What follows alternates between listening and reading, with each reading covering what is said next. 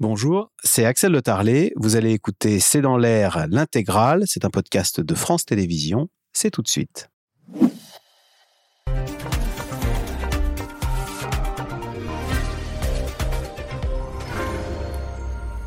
Bonsoir, soyez les bienvenus dans C'est dans l'air. Et les ministres, les 20 ministres les plus puissants du monde se sont quittés comme ça, sans accord, sur un échec. C'était hier à New Delhi, où se tenait le G20 des ministres des Affaires étrangères.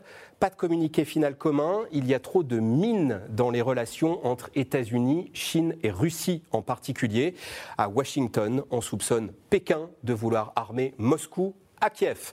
Et Téhéran, pourrait-on ajouter, car l'Iran est à 12 jours de la bombe nucléaire, s'alarment les États-Unis.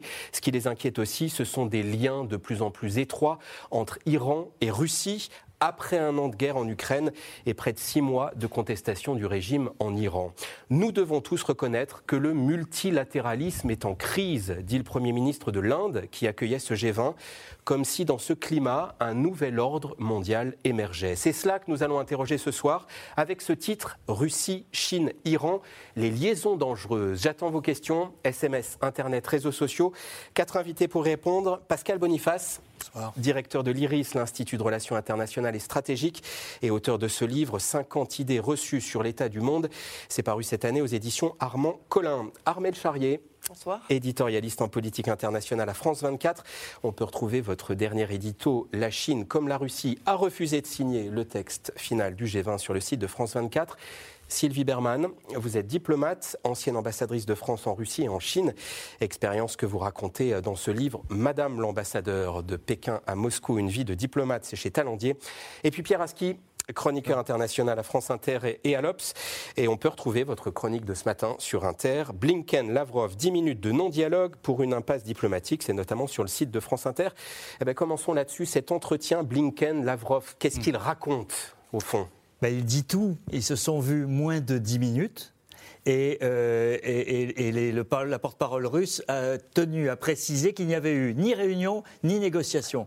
C'est-à-dire qu'il ne s'est rien passé, autrement le, le, fait que les deux se sont sans doute dit leur, euh, leur position euh, de départ euh, qui n'avait aucune chance d'évoluer. Donc ce, ce, non-dialogue qui était le la première rencontre quand même depuis un an, depuis le début de la guerre, euh, c'est en ça que, qui, qui que, c'est symbolique, c'est-à-dire on ne se parle pas pendant un an, alors on se parle par ailleurs, hein, les, Russes et les Américains ont des canaux de communication, le directeur de la CIA a rencontré le, chef des services de renseignement russe il y a deux, deux, ou trois mois, je pense que le téléphone doit fonctionner, mais au niveau des chefs de la diplomatie, ça ne s'était pas fait. Et lorsque ça se fait, euh, c'est un non-événement dans la mesure où ça dure 10 minutes et il ne se passe rien. Mmh. Donc ça, ça dit une, une, seule chose. L'heure de la diplomatie n'est pas arrivée dans la guerre d'Ukraine. Ce n'est pas encore le temps de la diplomatie, c'est encore le temps des armes et, de la bataille sur le terrain. Euh, elle viendra peut-être après, lorsque euh, chacun aura épuisé sa, possibilité d'inverser le rapport de force. Mmh. Euh, on voit bien qu'on est au début d'une période assez décisive d'offensive, de, contre-offensive, de matériel nouveau. Euh, qui arrive ou qui pourrait arriver. Euh, on en parlera. D'un côté des chars, de l'autre côté les, les, Chinois. et donc, à ce moment-là, lorsque ils se seront épuisés sur le terrain, euh, l'heure de la diplomatie pourra peut-être peut revenir. Alors ceux qui ont discuté, c'est les chefs de la diplomatie russe toujours et chinois, Sylvie Berman, euh, pour se mettre d'accord pour une déclaration commune rejetant toute tentative d'ingérence et les chantages et menaces des Occidentaux. Espèce de front entre Russie et Chine pour euh, avoir des termes assez forts contre l'Occident. Oui, euh, absolument. C'était d'ailleurs antérieur à la guerre euh, d'Ukraine, euh, où il y avait cette frustration par rapport à, l'Occident, aussi bien en Russie qu'en Chine. En fait, ils ont un ennemi commun, et l'ennemi de mon ennemi est mon ami, et c'est la raison pour laquelle la Chine et la Russie se sont rapprochées de manière extraordinaire, parce que un, Russe qui était en charge de l'Asie me disait on n'a jamais eu d'aussi bonnes relations depuis Catherine la Grande. Donc, il y avait effectivement des relations un petit peu peu de méfiance. Aujourd'hui, ce n'est pas une alliance. La Chine ne conclut pas d'alliance, mais c'est un véritable partenariat, y compris d'ailleurs sur le plan militaire, puisqu'il y a eu des exercices militaires en commun. Ça ne veut pas dire pour autant qu'ils euh, euh, fournissent des, armes, mais ils sont sur la même ligne vis-à-vis de l'Occident et ils considèrent qu'il y a ingérence. Et par exemple, quand on pense aux sanctions américaines, ce sont des sanctions qui sont adoptées par le Congrès. Mmh. Autrefois, il y avait des sanctions adoptées au Conseil de sécurité qui étaient des sanctions légales. Aujourd'hui, non. Et euh, les États-Unis menacent de sanctions extraterritoriales contre telle ou telle entreprise. Donc effectivement, il y a ce sentiment de, euh, d'un Occident hégémonique. Alors évidemment, tout ça ne justifie pas cette intervention de Poutine, mais c'est la perception aussi bien à Pékin qu'à Moscou. Euh, tiens, pour rebondir sur ce que disait euh, Sylvie Berman, on parle du G20, on parle de l'OTAN. Vous avez des nouvelles de l'ONU depuis le début de la crise en Ukraine, vous, Pascal Oui, bah, en fait, bah, l'ONU est bloquée par le division. C'est pas l'ONU qui est bloquée, ce sont les grandes puissances qui se bloquent mutuellement. Alors on parle toujours du droit de veto, de l'impuissance du Conseil de sécurité. Ce n'est pas ce, n'est pas l'ONU qui est en cause, c'est le reflet de la division du monde. Vous avez parlé de crise du multilatéralisme, mmh. et, donc effectivement, euh, si Russes, Chinois et Américains, et puis Anglais et Français ne sont pas d'accord, rien ne peut se passer à l'ONU. C'est quand même un canal de contact. Euh, soyons précis, il vaut mieux que l'ONU existe plutôt qu'elle n'existe pas. L'ONU, comme l'a dit un ancien secrétaire général, n'est pas là pour apporter le paradis, mais pour éviter l'enfer. Et l'ONU sert quand même de canal de discussion, de forum, et puis il y a toutes les instances OMS, Organisation mondiale de la santé, HR. Donc le fait de taper comme ça sur l'ONU, on se trompe un peu de cible. les responsables, ce n'est pas l'ONU. Les responsables, c'est les grandes puissances qui ne sont pas capables de se mettre d'accord pour résoudre non seulement la guerre entre la Russie et l'Ukraine, mais la guerre civile en Syrie et multiples autres conflits qui, éclatent. Euh, à propos d'incapacité à se mettre d'accord, que raconte Armel Charrier, euh, ce G20 des ministres des Affaires étrangères, sans communiqué final commun? Voilà, les ministres qui n'arrivent pas à se mettre d'accord sur un texte commun. Surtout que cette réunion préparatoire, parce qu'en fait le G20 a toujours des réunions préparatoires, donc là c'était celle des ministres des Affaires étrangères. Juste avant, il y avait eu celle des ministres des Finances et qu'il euh, n'y avait pas eu d'accord non plus. Donc ça veut dire que la, question de la division, elle est profonde dans tout ce travail de préparation pour qui ira après sur le G20 avec les chefs d'État. Et c'est vrai que là, ce qui était intéressant, c'est évidemment de voir qu'il euh, y avait, euh, j'allais dire, un axe qui était l'axe russe-Chine parce qu'il est un peu attendu. Et donc, du coup, on voit comment est-ce qu'il se comporte, on voit est-ce qu'il y a encore une capacité de discussion avec les uns et les autres, etc. Mais ce qui est parlant aussi, c'est que les Indiens ont raté le grand écart de la diplomatie. Ils voulaient arriver quand même à ce qu'on puisse parler autour de la table, que du coup, il puisse y avoir des personnes qui, à la limite, partagent ce principe de point de vue et que du coup, et ça, ça marche pas non plus. Parce que finalement, chacun a son histoire. Et grosso modo, c'est quand même ce qu'on voit, c'est que certes, il y a les Occidentaux qui euh, pointent du doigt ce qui est en train de se passer en Ukraine. Euh, mais derrière, cette guerre en Ukraine, elle fait vaciller le G20, c'est-à-dire pas le G7, pas les Occidentaux, le G20, les 20 pays de la planète. Les Japonais n'ont pas fait le déplacement, ce qui est quand même parlant, parce que normalement ils sont plutôt dans le camp occidental. Et derrière, vous avez Moody qui montre effectivement ça en disant aujourd'hui on est dans un monde qui n'est plus en fait un monde multipolaire. On est dans un monde où les gens vont, chaque pays va exprimer son idée, chaque pays va défendre sa vision du monde. Et l'Inde dit, bah, nous aujourd'hui par exemple, on est capable d'aller essayer de tendre la main euh, à la Russie comme on voudrait tendre la main à l'Ukraine. Mais après, laissez-nous régner comme on veut. Si à un moment donné, on a envie de prendre, je prends juste cet exemple parce qu'il est parlant, on a envie de prendre des décisions économiques pour notre pays, on va les prendre. Les décisions économiques, c'est que du coup, on ne va pas respecter les sanctions qui sont les sanctions demandées. On va acheter du pétrole russe, on va acheter des céréales russes, on va acheter des engrais aux Russes. Au passage, avec ce pétrole russe qui a été acheté, il va devenir indien. Et nous, les Européens, on va aller acheter ce pétrole indien, qui en fait est un pétrole russe, et on va le payer plus cher. Donc c'est l'hypocrisie du monde. Mais voyez la position. Et derrière, la position sur la question militaire de l'Inde est de dire bah, on va chercher un armement. Quel armement on va prendre? On aurait été au moment de la guerre froide, ils auraient pris un armement dans ces cas-là soviétique. Mais les Indiens disent non, non, nous on veut un armement militaires américains, parce qu'ils sont meilleurs et parce que demain, si j'ai un problème avec la Chine, je raisonnerai du coup en étant séparé. On répartit le panier en quelque voilà. sorte. Et surtout, on voit qu'il y a un fil conducteur qui est finalement euh, la souveraineté, la question des pays. En tout cas, lors de ce sommet, les tensions du moment, sommet du G20, les tensions du moment après un an de guerre en Ukraine se sont clairement cristallisées. Constance Meyer et Benoît Thébault. Autour de la grande table du G20, tension, crispation et une rencontre inédite depuis le début de la guerre. Sergei Lavrov et son homologue américain Anthony Blinken se sont entretenus pendant une dizaine de minutes. J'ai dit au ministre des Affaires étrangères russe ce que tant d'autres ministres ont déjà dit la semaine dernière aux Nations Unies et lors du G20 aujourd'hui. Mettez un terme à cette guerre d'agression. Engagez-vous sur la voie diplomatique qui aura comme résultat une paix juste et durable. Un face-à-face soldé par un échec. Pour la deuxième fois en moins d'une semaine, les États membres ont échoué à signer une déclaration commune condamnant la guerre en Ukraine. La Chine et la Russie ont refusé d'apposer leur signature, Moscou accusant les Occidentaux de menaces et de chantage. La déclaration au nom de tous les ministres des Affaires étrangères présents au G20 n'a pas pu être approuvée. Nos collègues occidentaux, comme il y a un an sous la présidence indonésienne, ont tenté de gré ou de force, principalement à force de mensonges et de diverses déclarations rhétoriques, de mettre en avant le problème de la situation autour de l'Ukraine. Également dans le viseur des États-Unis, la Chine, qui joue l'ambiguïté en présentant un plan de paix pour l'Ukraine, tout en se rapprochant de Moscou. Les renseignements américains soupçonnent même Pékin de vouloir livrer des armes à la Russie, une ligne rouge à ne pas franchir, alerte Anthony Blinken. Si la Chine s'engageait dans un soutien matériel létal à l'agression de la Russie, ou si la Chine s'engageait à contourner systématiquement les sanctions pour aider la Russie, ce serait un grave problème pour nos pays. La Chine inquiète, et pas seulement sur le front ukrainien. Elle est pointée du doigt par une alliance stratégique unissant États-Unis, Japon, Inde et Australie. Réunis en marge du G20, ils accusent Pékin de vouloir étendre son influence en mer de Chine méridionale. Nous exprimons notre vive inquiétude face à la militarisation d'éléments contestés, à l'utilisation dangereuse de navires de garde-côte et de milices maritimes. La mer de Chine méridionale, une zone stratégique et disputée. Un tiers du commerce mondial transite par ces eaux, revendiquées par Pékin et plusieurs pays voisins.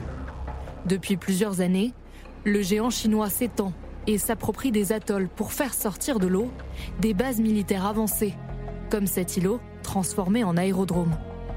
Face à l'extension croissante de la Chine dans la région, les États-Unis montrent les muscles. Comme ici en Thaïlande, où 6000 soldats américains s'entraînent depuis lundi aux côtés d'autres pays asiatiques. Les exercices amphibies sont l'une des opérations les plus complexes que nous puissions exécuter. Et donc s'entraîner ensemble nous rend tous plus forts en tant que coalition de pays. Ces exercices conjoints existent depuis 42 ans. Mais cette année, la délégation américaine a plus que quadruplé. De quoi rassurer ses partenaires dans ce contexte de tensions grandissantes. La Thaïlande, les États-Unis et la Corée du Sud, nous avons une bonne coopération dans la région. En cas de tension dans la région, nous nous connaissons et nous pouvons coopérer avec les forces en présence. Les États-Unis renforcent également leur ancrage militaire en ouvrant de nouvelles bases aux Philippines, de quoi se tenir prêt à défendre Taïwan en cas de conflit avec la Chine. Ces manœuvres américaines, euh, Pierre Aski, il faut leur donner un sens particulier dans le contexte où c'est euh, euh, business as usual, si j'ose dire Vous avez un vieux concept de la guerre froide qui s'appelle l'endiguement, le containment en, anglais, et c'est ce à quoi on assiste en, Asie autour de la Chine. ça a été précisé dans le sujet. il y a 15 jours, les, les États-Unis signaient l'ouverture de quatre nouvelles bases aux Philippines. Elles vont servir à quoi ces bases? Non pas à stationner des troupes, à, stationner, à prépositionner du matériel, euh, des munitions en cas de guerre à Taïwan, puisque les Philippines sont euh, tout près de, la zone de Taïwan. Euh, les États-Unis ont des accords par traité avec le Japon et la Corée du Sud. Hier, le, Premier ministre, le président sud-coréen a fait une déclaration très importante qui fait pas mal de vagues, dans laquelle il tend la main au Japon, parce qu'on sait qu'il y, a des conflits mémoriels euh, entre les deux pays, liés à, la colonisation de la Corée par le, Japon, euh, qui euh, empoisonnent les relations entre ces deux pays qui sont tous les deux alliés des États-Unis. Et hier, le nouveau président sud-coréen a tendu la main au Japon, donc resserrement des liens entre ces deux alliés des Américains. Donc si vous êtes à Pékin, vous regardez ça et vous vous dites, bon, on, est en train de m'encercler. Ce mmh. Euh, c'est pas nouveau, mais euh, ça se renforce chaque semaine. Donc c'est un peu ça le climat euh, dans la région. Et après, on a vu le, cet officier euh, Thaï, il y a une demande aussi de protection d'un certain nombre de pays qui redoutent euh, l'hégémon euh, chinois qui, pèse, ou les, est l'éléphant. Hégémon comme hégémonie. Voilà, qui, qui, pèse 3 tonnes dans, quand les autres sont, sont des petits confettis. Pascal Boniface, question simple de Virginie dans la Marne. La Chine vend-elle des armes à la Russie? Pour l'instant, non, et même les Américains ne disent pas ça. Les Américains disent que la Chine envisage de vendre des armes à la Russie. Donc envisager, c'est pas avoir commis euh, le forfait. On peut dire que la déclaration de Blinken est plutôt une sorte d'avertissement euh, sonore qui a été bien compris par Pékin pour dire attention, si vous franchissiez ce pas, eh ben, il y aurait des sanctions, votre économie serait atteinte et on serait dans une nouvelle phase. Que les Chinois se posent la question de savoir s'ils franchissent ou non ce Rubicon, on peut le penser. C'est une des options qui est ouverte, comme de multiples autres options. Mais pour le moment, je pense que du côté chinois, pourquoi ils n'ont pas intérêt à le faire? Alors je sais qu'il y a des pays qui ne suivent pas leur intérêt, style Poutine qui envahit l'Ukraine, alors que ce n'est pas son intérêt. Mais pour l'instant, pourquoi les Chinois n'ont pas intérêt à vendre des armes à la Russie? C'est que c'est contraire à leur discours de dire les Américains mettent de l'huile sur le feu en fournissant des armes à l'Ukraine. Et donc, nous, on est pour la paix. S'ils fournissent à leur tour des armes à la Russie, leur discours par rapport aux pays africains, par rapport aux pays latino-américains et par rapport aux pays asiatiques, il est un peu taxé. Et puis, euh, l'autre chose, c'est qu'il y aurait forcément des sanctions occidentales et la Chine ne veut pas se couper, ne veut pas que être coupée du monde occidental comme la Russie l'est, parce que ça serait euh, un choc économique pour nous certainement, mais également pour la Chine. Donc, pour l'instant, ils n'ont pas intérêt à le faire. Et si la situation ne s'aggrave pas euh, sur le plan militaire, euh, ils ne le feront pas. bien sûr, euh, il y a aussi, est-ce qu'ils ont intérêt à aller soutenir une Russie qui est faible pour être dans le camp des vaincus ou dans le camp... voilà, donc s'ils franchissent ce Rubicon, il faut le faire de façon massive pour obtenir une décision. Ce n'est pas une mille drones qui vont faire la différence. La question, Sylvie Berman, c'est jusqu'à quel moment la Chine privilégiera l'économie, le commerce et éviter des sanctions sur un aspect militaire? Moi, je crois que, que, la Chine euh, va essayer de marcher sur, euh, sur deux, jambes. L'économie, c'est fondamental pour elle.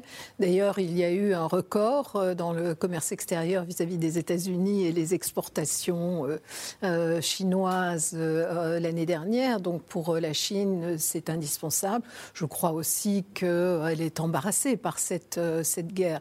Elle soutient la Russie parce que, encore une fois, ils ont un ennemi commun. Mais si effectivement euh, la, guerre s'arrêterait, euh, ça serait dans l'intérêt de, la Chine qui pourrait euh, reprendre les, affaires commerciales avec l'ensemble du monde et ne pas être menacée de, sanctions. Est-ce que la Chine a clairement choisi son camp, Armel Charrier? Au fond, je ne crois pas qu'il y ait eu d'entretien entre Xi Jinping et Zelensky. En revanche, il y, y, a des contacts très réguliers entre Xi Jinping et Poutine. Elle a choisi son camp, la Chine? Oui, de facto, mais en même temps, elle joue effectivement aussi une certaine neutralité. Elle joue aussi le fait de pouvoir encore parler avec tout le monde aujourd'hui. Euh, finalement, le camp de la Chine, c'est quoi certainement? Euh, C'est un pays qui se voit comme étant le grand pays de demain et qui dit on est aujourd'hui avec une capacité d'avoir une vie économique qui nous a poussé. On est le premier pays en démographie. Elle vient juste de se faire supplanter par l'Inde. Il y a la rivalité économique avec l'Inde, parce qu'effectivement, c'est des mastodontes. Mais dans l'imaginaire chinois, euh, c'est un pays ancestral, avec une antiquité, avec des siècles qui ont été glorieux.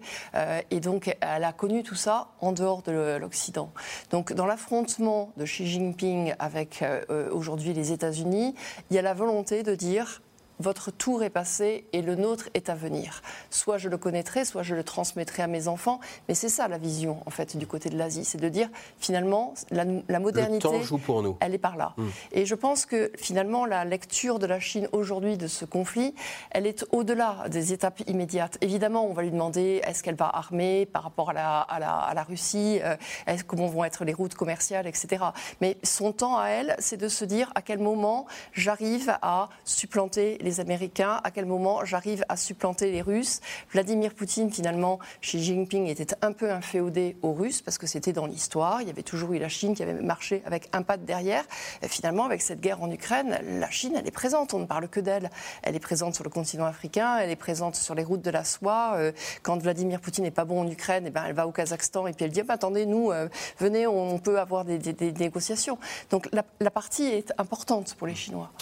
Euh, on a une Chine qui est vue désormais comme l'adversaire numéro un des États-Unis Sylvie Berman ah ben, Complètement. Et euh, il y avait eu le livre de Graham Allison euh, parlant du euh, piège de Thucydide. Et le piège de Thucydide, c'était ça c'était la guerre du Polonaise entre Sparte et Athènes, la puissance confirmée ayant peur de la montée de la puissance émergente. bon, là, les États-Unis ne veulent pas que la Chine émerge comme première puissance. Ils l'ont dit d'ailleurs clairement parce que cela a été dit en disant que là, euh, euh, la Grande-Bretagne avait repris le flambeau euh, de la France. Ensuite, les États-Unis avaient repris le flambeau de, de la, Grande-Bretagne et qu'il était hors de question aujourd'hui que ce soit le tour de la Chine.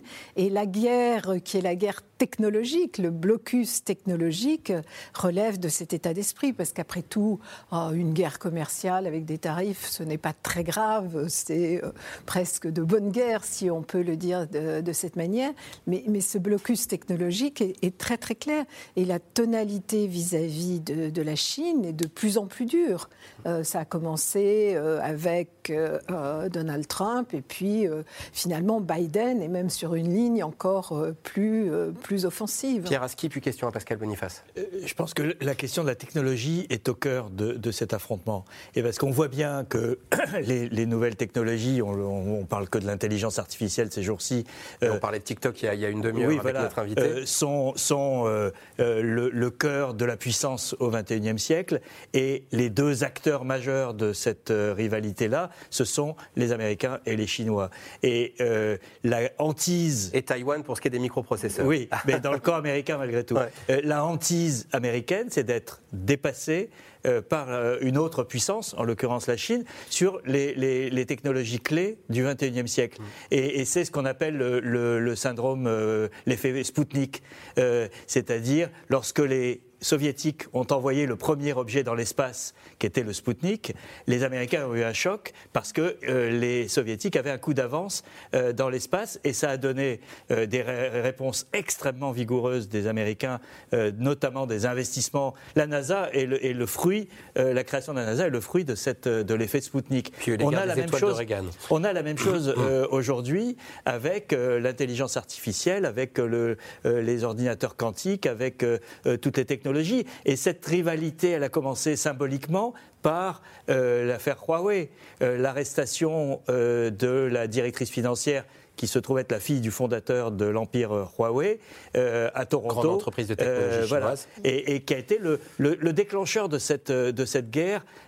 qui est très révélatrice des enjeux du XXIe siècle. Est-ce qu'il faut à nouveau, Pascal Boniface, au fond, raisonner en bloc? On s'interroge sur un, un nouvel ordre mondial, au fond, dans cette émission Est-ce qu'il faut à nouveau raisonner en bloc? Alors oui et non. Non, parce qu'en fait, y a, la Chine n'a pas un bloc autour d'elle.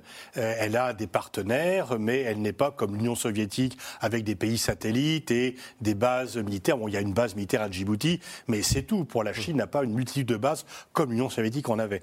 Mais en même temps, il y a un côté un peu prophétie auto-réalisatoire dans ce que l'on voit.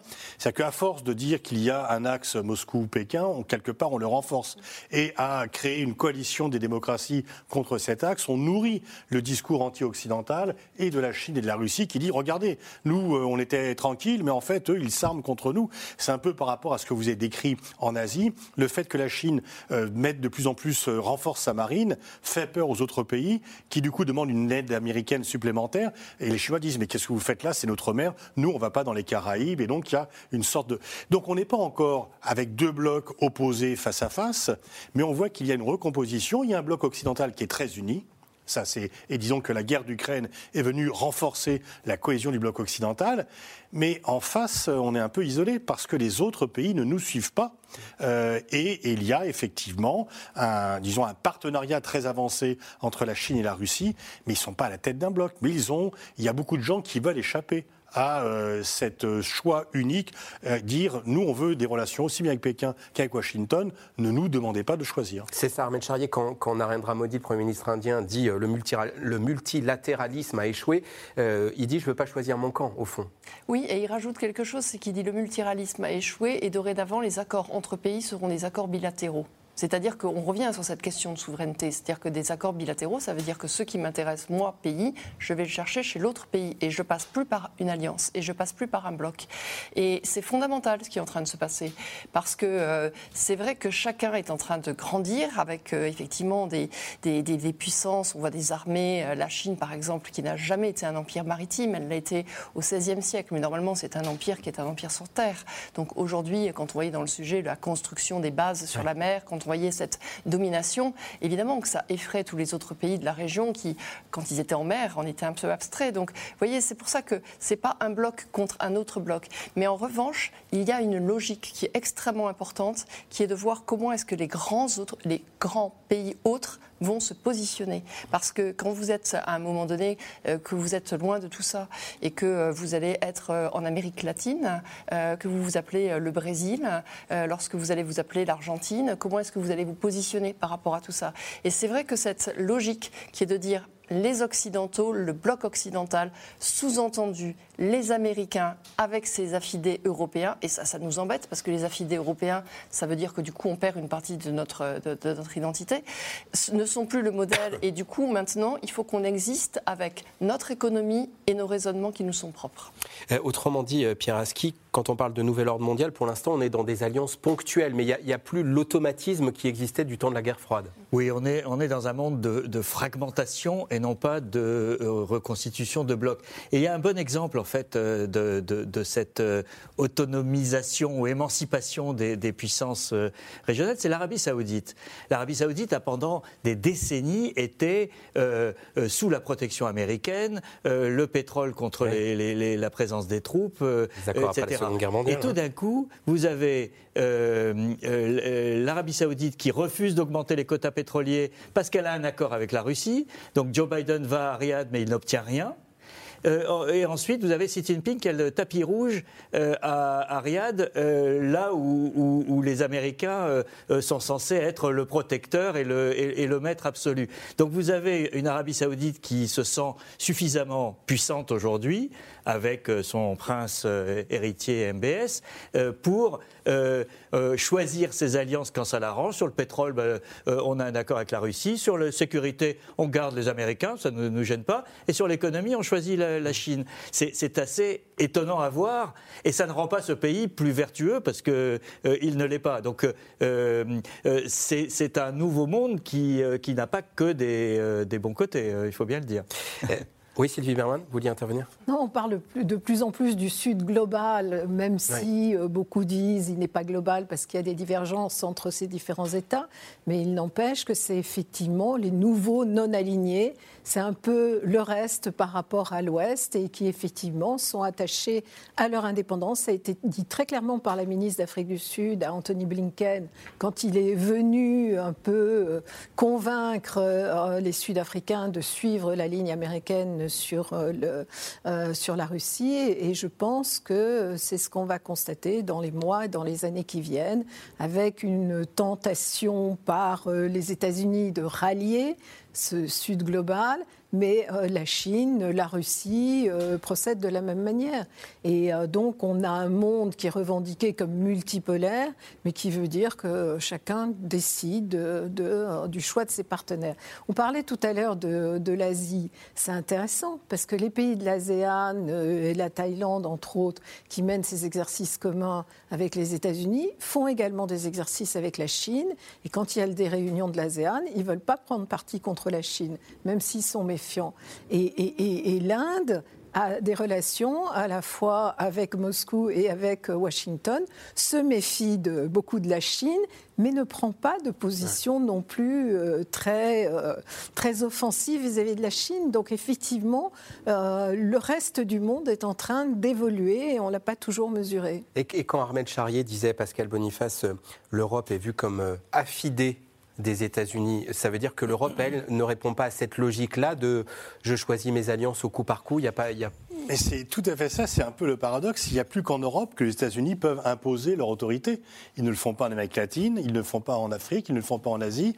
Et il y a que, euh, voilà, du fait de la guerre en Ukraine, ça a renforcé. Mmh. Les pays européens ont peur et ils pensent que seuls les États-Unis peuvent les garantir contre une menace militaire russe. Mmh. Donc du coup, bah, euh, effectivement, on ne se sépare pas de Washington. Donc les Saoudiens, les Brésiliens, y compris d'ailleurs du temps de Bolsonaro, euh, dans tous les autres pays, on dit, bah, écoutez, oui, les Américains, voulez ça, enfin, nous, on a des intérêts qui sont un peu différents. Et en Europe, on se dit, oui, on a peut-être des intérêts différents, notamment sur le plan économique, avec les États-Unis, mais on ne va pas trop protester parce que c'est eux qui nous protègent. Et quand les États-Unis font un grand plan euh, de protection des investissements pour attirer les industriels européens ou américains, euh, Macron et d'autres Européens protestent, mais on ne veut pas aller trop loin dans la protestation parce que les autres Européens de s'y font. Ils disent attention, c'est eux qui nous protègent, il ne faut pas aller trop dans la contestation de la politique américaine. Alors après des liaisons dangereuses entre Chine et Russie, euh, cela fera bientôt six mois nous parlons de l'Iran. Cela fera bientôt six mois que Massa Amini, euh, la mort de Massa Amini, a ouvert une période de contestation à Téhéran et placé le régime un peu plus au banc des nations. Banni pour banni, l'Iran, dont le programme nucléaire continue d'inquiéter, serait-elle tentée, elle aussi, de se rapprocher de la Russie? Élément de réponse avec Magali Lacroze et Christophe Roquet. À la télévision américaine dimanche soir, le patron des services de renseignement d'ordinaire, peu bavard, a beaucoup de choses à dire. La CIA s'inquiète notamment d'un partenariat sur les armes entre Moscou et Téhéran et tient à le faire savoir. Nous voyons des signes montrant que la Russie propose d'aider les Iraniens dans leur programme de missiles et considère la possibilité d'envoyer des avions de combat à l'Iran. Cela représente un risque majeur, non seulement pour les Ukrainiens, et nous avons déjà vu ce que cela voulait dire, mais le risque est désormais élargi à nos partenaires du Moyen-Orient. Donc ce sont des développements perturbants. Quelques jours plus tard, toujours à la télévision américaine, le ministre des Affaires étrangères iranien dément tout partenariat militaire avec la Russie. Au début de la guerre, nous avons essayé d'arrêter la guerre pour que les deux camps choisissent le dialogue politique. C'est la même règle de conduite que nous avons adoptée au Yémen, en Afghanistan et différents autres pays en crise. Sur les accusations qui ont été faites contre l'Iran et sa livraison d'armes à la Russie, c'est faux. Nous avons eu des coopérations de défense avec la Russie par le passé et nous continuons, mais nous n'avons jamais fourni des armes qui ont été utilisées en Ukraine. Tandis que les Américains et les Iraniens dialoguent par écran interposé, D'autres renseignements inquiétants viennent de l'Agence internationale de l'énergie atomique. Des particules d'uranium enrichies à plus de 83% auraient été détectées dans l'usine de Fordo en Iran, approchant le seuil de fabrication d'une bombe atomique. Téhéran dément. L'Iran a informé l'agence que des fluctuations involontaires des niveaux d'enrichissement ont pu apparaître durant cette période. Mais devant le Congrès, un haut responsable de la défense américaine va plus loin et annonce même un compte à rebours pour la bombe atomique iranienne. Quand l'administration précédente a décidé de quitter l'accord sur le nucléaire iranien en 2018, l'Iran aurait pu produire une bombe avec des matériels fissiles en 12 mois. Aujourd'hui, cela se compte en jours, 12 jours. Il faut, je crois, toujours espérer résoudre cette crise de façon diplomatique plutôt que d'une autre manière. Mais aujourd'hui, l'accord est gelé. Des tensions diplomatiques, alors que les négociations sont au point mort.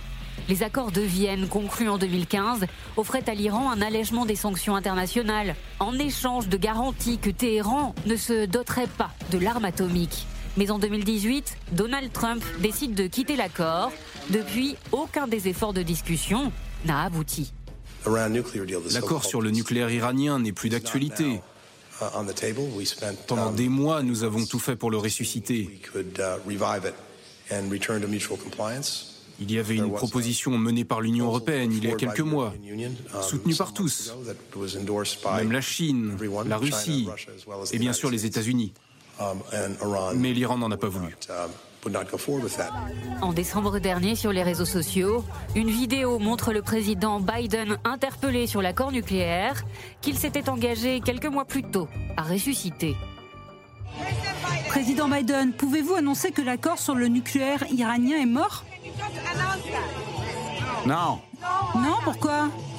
Pour beaucoup de raisons. C'est mort, mais nous ne l'annoncerons pas. Que reste-t-il de l'accord conclu en 2015 aujourd'hui? Alors que le chef de l'AIEA arrive en Iran ce soir, entre Téhéran et la communauté internationale, les relations sont tendues jour après jour. L'Occident condamne la répression dans le sang de la jeunesse iranienne.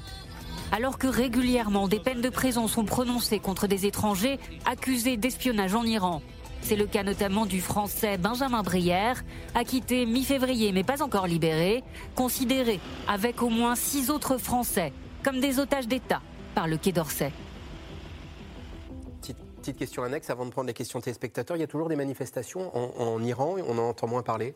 Beaucoup moins, beaucoup moins de, manifestations. Euh, euh, ça a un petit peu changé de nature, c'est-à-dire qu'on ne prend pas le même type de risque euh, parce que la répression a été féroce, euh, des centaines de morts, des condamnations à la peine de mort, etc. mais il y a une, sorte de résistance beaucoup plus diffuse, des, slogans qui apparaissent sur les murs, des, des, gestes symboliques. Le mouvement existe toujours. Donc le mouvement existe, mais il a changé complètement de nature. Question d'Alexandra Pascal Boniface. Qu'est-ce qui explique la détermination de l'Iran à se doter de l'arme atomique? Alors, si vous voulez la voir, bah, c'est juste pour sanctuariser le régime et le pays. Ils se disent on est entouré d'ennemis qui se sont en partie fabriqués, mais c'est notre euh, raison. Et ils se disent finalement, euh, il faut mieux être euh, la Corée du Nord que l'Irak. L'Irak n'avait pas l'arme nucléaire, on a renversé, ou la Libye. L'Irak n'avait pas l'arme nucléaire, on a dit qu'il y en avait, mais du coup on a pu renverser Saddam Hussein. Mm. La Corée du Nord en a, les revendique, et on n'a rien fait par rapport à la Corée du Nord. Donc à choisir, finalement, il est plus intéressant, quitte à être diabolisé, d'avoir l'arme nucléaire que de ne pas l'avoir. Mais pendant quand même très longtemps, ils se sont dit, on peut essayer d'obtenir un accord, d'où l'accord signé en 2015. Et parmi les nombreuses erreurs catastrophiques que Donald Trump a fait, celle-ci est quand même au premier rang, puisqu'il y avait un accord obtenu entre toutes les puissances, pour une fois le multilatéralisme a payé, qui euh, évitait deux choses, évitait que l'Iran puisse avoir l'arme nucléaire et évitait donc qu'il y ait une guerre pour empêcher l'Iran d'avoir l'arme nucléaire. Aujourd'hui, la situation est très différente, puisque Trump, euh, pour rayer l'héritage d'Obama et plaire à une partie de son électorat, donc a rompu cet accord.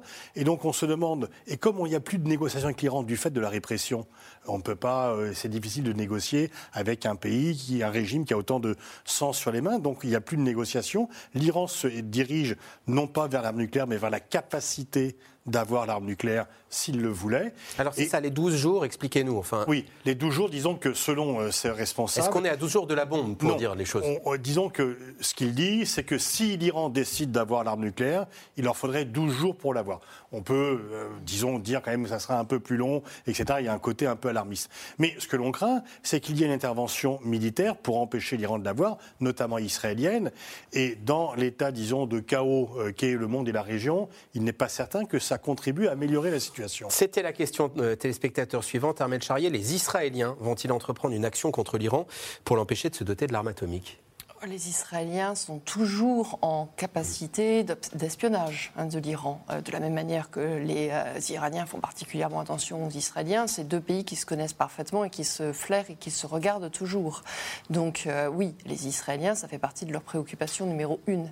mais ça ne veut pas forcément dire que du coup il va y avoir un attentat. Il y a eu des réactions qui ont été importantes quand il y avait eu des chercheurs qui avaient été tués effectivement en Iran. Rappelez-vous, c'était les Israéliens qui avaient Ils étaient passés d'ailleurs par, par l'Azerbaïdjan pour pouvoir ensuite rentrer sur le territoire iranien. Et donc, du coup, il y a toujours cette, cette j'allais dire, cette culture qui est là. les Israéliens font très attention à ce qui se passe. maintenant, les Iraniens jouent aussi leur partie, hein, c'est-à-dire qu'ils continuent quand même à avancer sur cette question-là, en sachant que pour eux, c'est plus une question, effectivement, c'est pas tant de savoir est-ce qu'ils vont avoir la bombe nucléaire, parce que la bombe nucléaire, on sait qu'à un moment donné, ça, ça ferait une telle surenchère dans la région que si les Iraniens avaient la bombe nucléaire, derrière il faudrait que l'Arabie saoudite ait la bombe nucléaire, derrière il y aurait pléthore de pays qui devraient avoir la bombe nucléaire. Et qu'ensuite, même si vous avez effectivement la bombe, il faut que vous puissiez la miniaturiser, que vous puissiez la mettre sur un missile balistique, etc. Mais en revanche, ça donne le fait d'être un pays qui est un pays craint. Ça fait effectivement que du coup, l'attention, elle est focalisée là-dessus et que par exemple, vous savez que vous amenez les Israéliens à se focaliser sur cette question-là. On a déjà des éléments de réponse, mais tout de même, euh, Sylvie Berman, je vous soumets la question de Françoise. Quelles seraient les conséquences géopolitiques si l'Iran était doté de l'arme nucléaire? Bah, les, conséquences géopolitiques, c'est comme ça, ça vient d'être dit, ça serait euh, effectivement la prolifération avec d'autres pays qui euh, acquièrent euh, l'arme nucléaire. Pour l'Iran aujourd'hui, l'Iran n'a plus rien à perdre puisque de toute façon, elle est sous sanction, donc elle peut décider ce qu'elle veut. C'est la raison pour laquelle d'ailleurs ce qu'il veut, pardon, c'est la raison pour laquelle l'Iran fournit des drones à la Russie contre, contre l'Ukraine. Euh, quelles sanctions supplémentaires peut être prononcées contre ce pays Mais le risque, c'est effectivement la prolifération dans la région, parce que, autrefois, on considérait qu'il y avait cinq États dotés, qui étaient euh, euh, les États membres permanents du Conseil de sécurité, et qu'ils avaient une, attitude responsable à cet égard. ce n'est pas nécessairement le, le, cas ni de l'Iran, ni d'autres détenteurs potentiels. Ce serait un moment de bascule, Pierre Aski, le cas échéant. Oui, mais je pense que, euh, on, sous-estime le risque global, c'est-à-dire euh, euh, le risque de guerre menée par Israël en particulier, le risque de prolifération, le risque aussi de déstabilisation en interne, parce que tout sera tenté pour empêcher l'Iran de, franchir ce cap, parce qu'une fois qu'il l'a franchi, comme l'a dit Pascal tout à l'heure, on, devient la Corée du Nord. Et, effectivement, la Corée du Nord qui a déjà fait six tests nucléaires avérés, reconnus internationalement, est aujourd'hui inattaquable. Euh, c'est l'assurance vie euh, d'un régime comme, euh, comme la Corée du Nord et ça sera demain l'assurance vie d'un régime comme, comme l'Iran. Et, c'est là que, qu'on, retrouve les, effets en, chaîne et l'onde de choc qui, qui ira dans toute la région. En Asie, on a une autre situation où ce sont les Américains euh, qui protège le Japon et, la Corée du Sud, mais on voit que ces derniers jours, euh, de, enfin de ces dernières semaines, la Corée du Sud a lancé un débat public, le parti au pouvoir a lancé un débat public sur l'idée de se doter à son tour de l'arme nucléaire. Donc on voit bien que, que les effets en chaîne euh, sont, sont, considérables et c'est ce qui se passera demain au Moyen-Orient. Pascal Boniface. Et puis la guerre en Ukraine est venue mettre de l'huile sur le feu parce que pourquoi on ne fait pas la guerre à la Russie? Parce qu'elle a l'arme nucléaire. On a fait la guerre à la Yougoslavie en 99 parce que la Yougoslavie n'avait pas l'arme nucléaire. Mm. Et donc là, dans toutes les hésitations à attaquer directement la Russie et dire on n'est pas co-belligérant, c'est parce que la Russie a l'arme nucléaire. Donc certains se disent bah, finalement l'arme nucléaire euh, c'est bien et c'est une incitation à la prolifération. Je reviens au titre euh, de l'émission euh, Pascal Boniface, Russie, Chine, Iran, les liaisons dangereuses quel rapprochement, y compris militaire, entre Russie et Iran cette fois-ci? On a parlé de Russie-Chine tout à l'heure. Euh, ah bah c'est effectivement l'Iran fournit des armes. Alors ils promettent que non, mais on n'est pas obligé de les croire. Euh, L'Iran fournit des armes à la Russie et ils ont des coopérations aussi en termes énergétiques et ils n'ont plus rien à perdre ni l'un ni l'autre. C'est-à-dire qu'ils sont tellement sous sanction que leur coopération peut être détestable pour les pays occidentaux. Ils n'ont rien à perdre. Quant à la Chine, elle a également un partenariat assez développé avec l'Iran. Et, la Chine arrive d'ailleurs à avoir aussi bien des relations avec l'Arabie Saoudite qu'avec l'Iran, euh, comme la Russie arrive à avoir des relations aussi bien avec l'un que l'autre, alors que nous, occidentaux, on a choisi. Et eux parviennent à multiplier les coopérations. Et donc l'Iran sait que du côté occidental, il n'y a plus grand-chose à obtenir.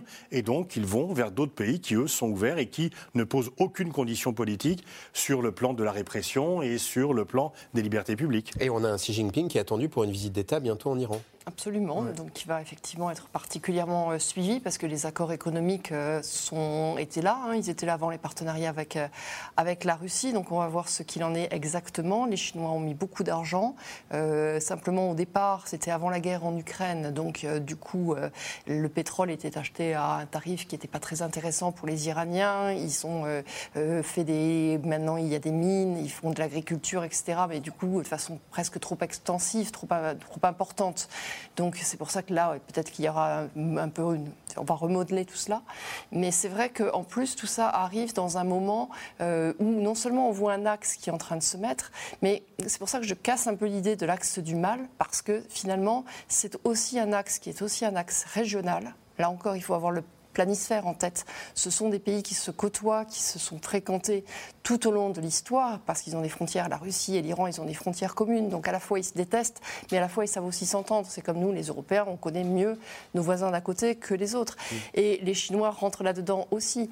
Et c'est vrai que là, quand il y a eu toutes ces déclarations sur le nucléaire, il faut aussi savoir qu'on est tout le temps dans des jeux de poker manqueur, que les Iraniens fassent la bombe, qu'ils aient envie, qu'ils ont fort à plus de 60%, qu'ils aient envie d'aller vers un nucléaire militaire pour se prémunir, c'est une chose. Qu'on ait le déclaratif américain en ce moment en est une autre. C'est-à-dire qu'effectivement, on est avec un pays qui a connu euh, des, manifestations qu'il a secouées, d'accord, mais qui au niveau géopolitique s'est dit que maintenant, il fallait qu'il se rapproche de la, Russie. Donc ils ont signé des partenariats, ils fournissent des armes, ils fournissent des chaînes de fabrication. Les drones, ils disent par exemple, on les, les donne pas euh, aux Russes parce que du coup, en fait, ils donnent les chaînes de fabrication et que du coup c'est fabriqué en Russie et que donc du coup ça permet de dire non, on ne donne pas directement. Vous voyez, on a tout un système comme ça et ça c'est effectivement assez inquiétant. C'est le BABA, on ne sait pas ce que ça va donner. N'empêche qu'il y a pas mal d'accords qui ont été signés. Sylvie Berman, Russie et Iran euh, ont déjà euh, euh, coopéré en Syrie très récemment. Oui, euh, parfaitement, euh, même si effectivement il y a une certaine méfiance euh, entre les deux. il y a eu ce qu'on a appelé les accords d'Astana entre la Russie, la Turquie et l'Iran pour trouver des solutions, ou en tout cas un modus, un modus vivendi sur, sur la Syrie. Donc oui, c'est un partenariat ancien et qui, qui se poursuivra. Pierre Aski pour ajouter un petit peu de complexité à cette situation qui, l'est pas mal. Mais pour l'instant, j'arrive à vous suivre. Oui, mais il, faut savoir parce que ça, ça, ça, vient brouiller les pistes. Israël a de très bonnes relations avec Vladimir Poutine. Pour quelle raison? Pour empêcher l'Iran d'approcher trop près de la frontière israélienne en Syrie. Parce qu'en Syrie, vous avez effectivement ce condominium euh, russo-iranien avec le Hezbollah en, joker qui a joué un rôle important dans les, la, la reprise en libanais euh, pro-iranien. Libanais pro-iranien. Et, donc le, deal, euh, et c'est pour ça qu'Israël, pendant la première année de guerre, euh, s'est bien gardé de, soutenir l'Ukraine, ce qui a surpris beaucoup de gens, pour garder de bonnes relations avec la Russie, pour le, protéger cet accord non dit en, territoire syrien. Si demain vous avez un rapprochement beaucoup plus fort entre la Russie et, l'Iran, ça peut remettre en cause tout cet équilibre-là. Donc les effets en chaîne aussi et, sont, sont, absolument euh, colossaux et, c'est euh, dix ans de, de, euh, de, diplomatie régionale et, au-delà qui sont remis en, question. en cause. Un continent dont on n'a pas encore parlé, l'Afrique, où Emmanuel Macron est en tournée en ce moment, pas moins de trois capitales aujourd'hui même, dans un continent où l'influence française semble décliner. Juliette Vallon et Nicolas Baudry-Dasson. À plus de 5000 km de la France et de la semaine chaotique qui se profile contre la réforme des retraites, Emmanuel Macron savoure ce bain de foule lors de son arrivée au Gabon, premier arrêt de la tournée africaine du chef de l'État. Merci. Un voyage de 4 jours et une priorité pour le président, ouvrir une nouvelle page avec le continent. Cet âge de la France-Afrique est bien révolu. Mais j'ai parfois le sentiment que les mentalités n'évoluent pas au même rythme que nous. Quand je lis, j'entends, je vois qu'on prête encore à la France des intentions qu'elle n'a pas, qu'elle n'a plus. Au Gabon comme ailleurs, la France est un, interlocuteur neutre qui parle à tout le monde et dont le rôle n'est pas d'interférer dans des échéances de politique intérieure. Pour Emmanuel Macron, l'armée française doit aujourd'hui se faire plus discrète. À l'exception de Djibouti, Paris annonce réduire sa présence au Sahel, au Sénégal, en Côte d'Ivoire, au Gabon et au Tchad. Il ne s'agit en l'espèce ni d'un retrait ni d'un désengagement, mais d'adapter un dispositif pour D'abord qu'il repose sur une reformulation des besoins. La France, ex-puissance coloniale violemment contestée en Afrique depuis plusieurs mois, comme ici au Burkina Faso. Il y a dix jours, l'armée française a officiellement mis fin à son opération Sabre, chassée par les nouvelles autorités, une junte militaire hostile à la France. Même scénario fin 2022 au Mali. Après plus de dix ans d'opération Barkhane, Paris doit retirer ses couleurs. La France rejetée, tandis que les drapeaux russes, eux, sont brandis dans les manifestations. Symbole de la montée grandissante de l'influence de Moscou sur le continent et de sa milice privée Wagner, composée de mercenaires. Il y a quelques jours, le chef de la diplomatie russe se déplaçait même pour la première fois à Bamako. Le ministre, nous assumons votre présence ici. Nous vous accueillons les bras ouverts. La Russie est ici à la demande du Mali et la Russie répond de façon efficace. Nous et nos amis maliens, ainsi que l'écrasante majorité des autres pays africains, considérons qu'il est nécessaire d'oublier cette approche de l'Afrique comme une métropole coloniale. Vu comment les Occidentaux ont annexé et exploité ces territoires, ce continent, il devrait s'habituer au fait que le monde a changé. Des drapeaux russes, en nombre aussi en République démocratique du Congo, où domine un sentiment anti-français. Avant même l'arrivée d'Emmanuel Macron demain, ces manifestants lui ont fait savoir qu'il n'était pas le bienvenu. Ils accusent la France de prendre parti dans le conflit qui oppose le pouvoir à la milice rebelle dans l'est du pays. Nous refusons l'arrivée d'Emmanuel Macron, le président français, dans notre pays, puisqu'il est en train d'accompagner les Rwanda, pays, le pays qui nous est en train de nous massacrer, le pays qui est en train de nous tuer jour, nuit. Alors, pour conserver une place en Afrique, la France change de stratégie et mise sur la multiplication des partenariats économiques. Arrivé en Angola aujourd'hui où le groupe Total est solidement implanté, Emmanuel Macron annonce que Paris va aider l'ancienne colonie portugaise à diversifier son économie en participant au développement de sa filière agricole. Nous allons pouvoir acter d'une nouvelle étape en matière de production agricole. Euh, je le disais, un nombre inédit d'entreprises dans tous les domaines, euh, du café euh, en passant par le manioc, le soja, le, coton, la viande, le lait, la pisciculture, étaient là en matière de transformation aussi et de distribution alimentaire. Et au fond, nous appliquons ici la, stratégie de souveraineté alimentaire à laquelle nous croyons pour le continent africain. Tourner la page de la France-Afrique, un exercice encore délicat pour la France. D'ici quelques heures, Emmanuel Macron fera escale à Brazzaville en République du Congo pour rendre visite à l'inamovible Denis Sassou Nguesso, au pouvoir depuis 39 ans.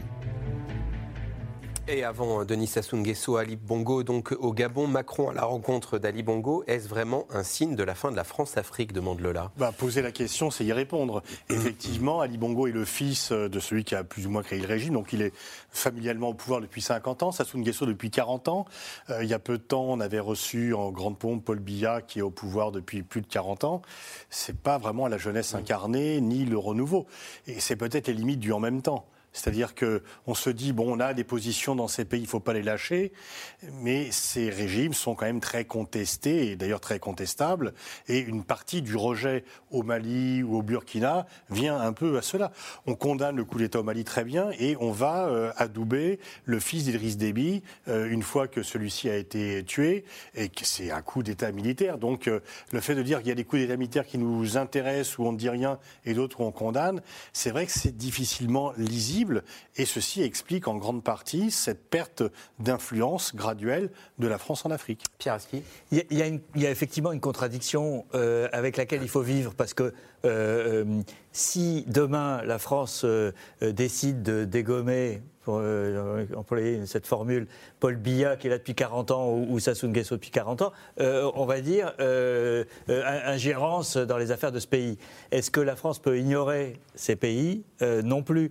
Et donc il y a, voilà, on vit avec le, passé, mais par exemple, c'est vrai que cette contradiction qui a été la condamnation du Mali et l'adoubement du, du, du, Tchad et rend les choses très difficiles à, lire. la stratégie de contournement qu'utilise Emmanuel Macron, c'est d'aller vers les sociétés civiles. et donc, on va à Libreville, on va à Brazzaville, on rencontre les despotes qui sont là depuis des décennies, mais on va voir aussi la jeunesse, on travaille avec les start-upers, avec les entrepreneurs, avec le monde de la musique, avec la société civile ça a ses limites euh, et, ça rend les choses beaucoup plus compliquées. Le, vrai contournement, il est de sortir de, la sphère francophone et d'aller en Angola, d'aller au Nigeria, d'aller au Kenya, euh, d'aller en Afrique du Sud. On a vu Lavrov euh, au Mali, l'influence de la Russie en Afrique et de la milice Wagner, elle est de plus en plus importante oui, euh, tout à fait, mais ça fait longtemps que la Russie a une véritable stratégie en Afrique. Euh, Sergei Lavrov a fait de nombreuses euh, tournées bien avant la guerre. Depuis la guerre, il le fait aussi pour éviter justement que les Africains votent avec les Américains ou avec les Occidentaux, et avec beaucoup de succès quand même, parce que beaucoup d'Africains s'abstiennent effectivement. pour la première fois, la Russie avait organisé en octobre 2019 un sommet euh, Afrique, euh, Russie. Il y a plus de 40 chefs d'État qui sont venus, qui étaient très satisfaits, euh, qui l'ont dit ensuite et qui surfent sur ce ressentiment à l'égard de la France, ressentiment de la part de la jeunesse dans certains pays. C'est le cas en Afrique, mais c'est au Mali, mais c'est le cas en RCA, c'est le cas au Burkina Faso également. Et ils exploitent ça. Il y a une propagande très violente, y compris de, Wagner hein, contre. il y a eu une petite vidéo qui a été faite euh, contre les zombies de, euh, de Macron avec euh, la Russie qui, qui arrivait au secours. Donc c'est effectivement très préoccupant. Maintenant, compte tenu du comportement de Wagner, qui est sans foi ni loi, euh, peut-être que euh, les Africains vont déchanter. Mais en tout cas, pour le moment, euh, ils utilisent dans leur propagande l'anticolonialisme qui rejoint celui de l'Union soviétique à l'époque, puisqu'ils disent nous, on vous a jamais colonisé, au contraire, on vous a défendu contre les puissances coloniales. Et Ahmed Charrier, pour faire le lien avec ce qu'on disait tout à l'heure, est-ce que les pays africains, eux aussi, désormais, choisissent leurs alliances? Oui, certainement. C'est d'ailleurs intéressant parce que quand on regardait, là, il y avait le dernier vote aux Nations Unies et que du coup, euh, il y avait la liste des 32 pays abstentionnistes et euh, des 7 pays euh, qui ont voté avec, la Russie. et eh bien, sur les 7 pays qui ont voté avec la Russie, il y avait deux pays qui étaient africains. Et puis ensuite, sur les 32, vous en aviez presque la moitié qui étaient des pays africains. Et puis dans des gens qui ne sont pas du tout venus voter, parce que du coup, ils ne se sont pas déplacés, comme ça leur voix, on ne les voit pas. Ben, vous aviez par exemple le Sénégal, le Burkina Faso ou le Cameroun, donc on est directement liés. Mais là où vous avez raison, c'est qu'il y a aussi en Afrique une lisibilité de cette guerre en Ukraine. Vous avez des pays qui classiquement étaient avec l'URSS, l'Algérie, l'Éthiopie par exemple. Et eux, eh bien forcément, on va les retrouver dans ces votes et dans cette façon d'être. Mais vous avez aussi des pays qui, pour l'instant, ils n'ont pas encore choisi. Simplement, ils ont un choc économique avec cette guerre en Ukraine. On en a parlé, c'est le choc du blé, c'est le choc des denrées, etc. Et donc, eux, ils se retrouvent avec une inflation, comme en France. Ils se retrouvent avec le fait qu'ils n'ont plus des denrées, ils sont plus indépendants.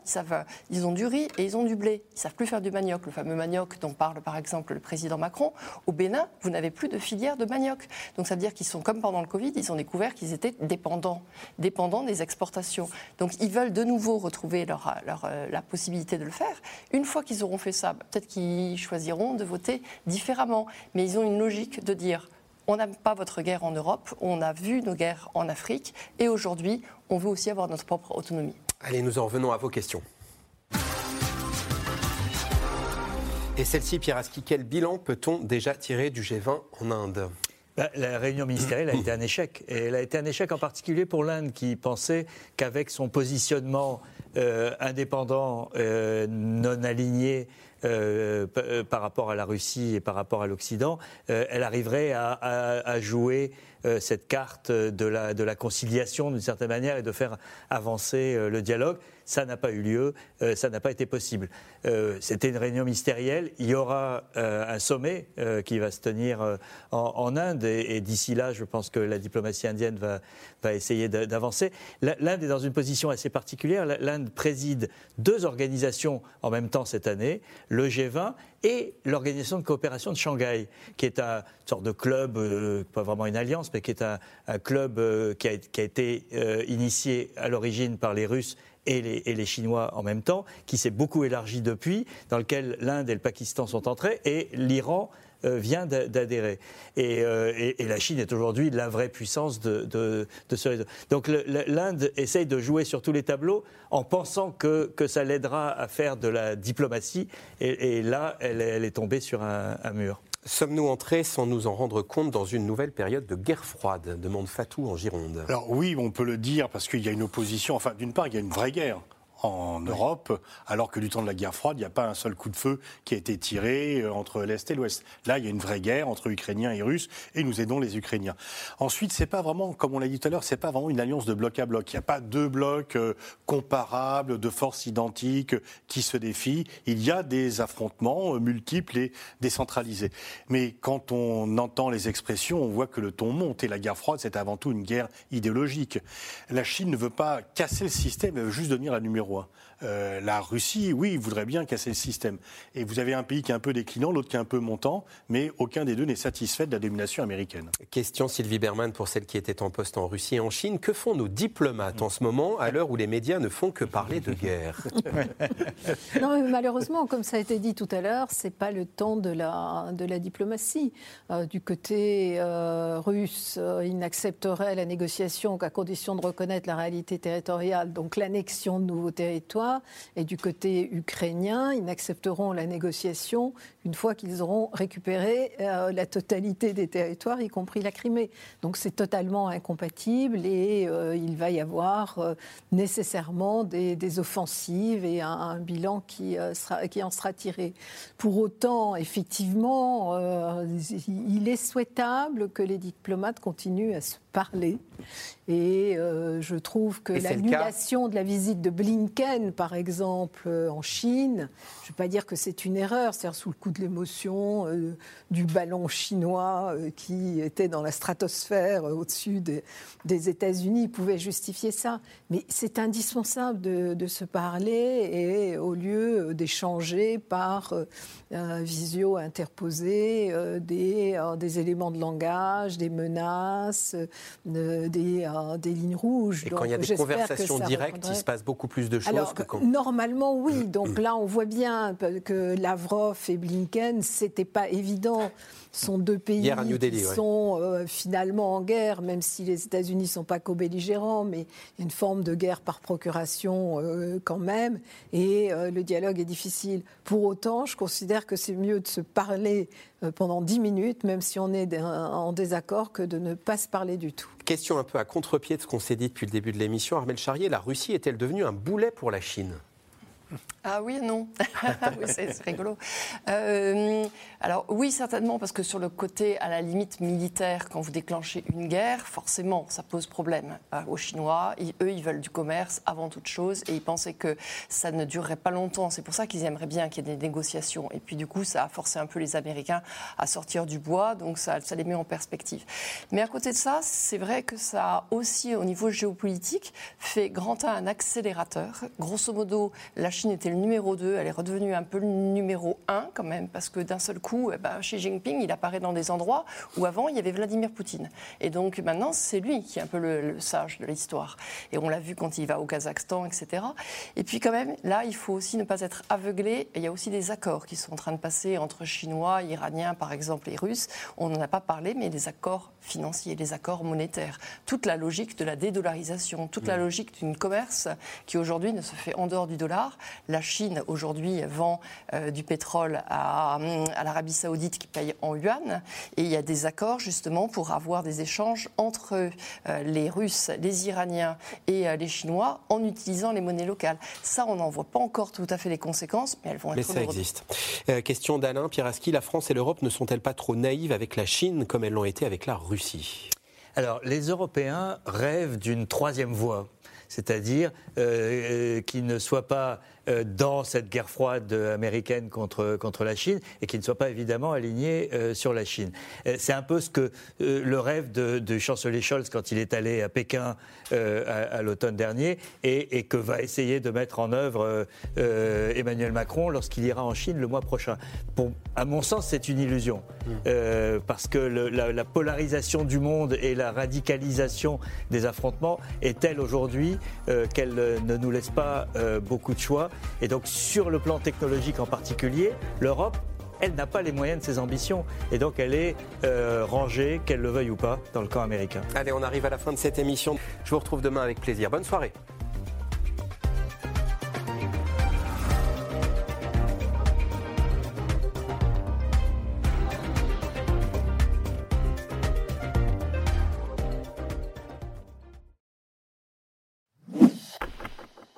Merci d'avoir écouté C'est dans l'air. Comme vous le savez, vous pouvez désormais écouter l'intégrale, mais aussi l'invité ou vos questions à nos experts. Tous ces podcasts sont disponibles gratuitement sur toutes les plateformes de streaming audio. Et pour le replay vidéo, c'est sur France.tv, bien évidemment. À bientôt.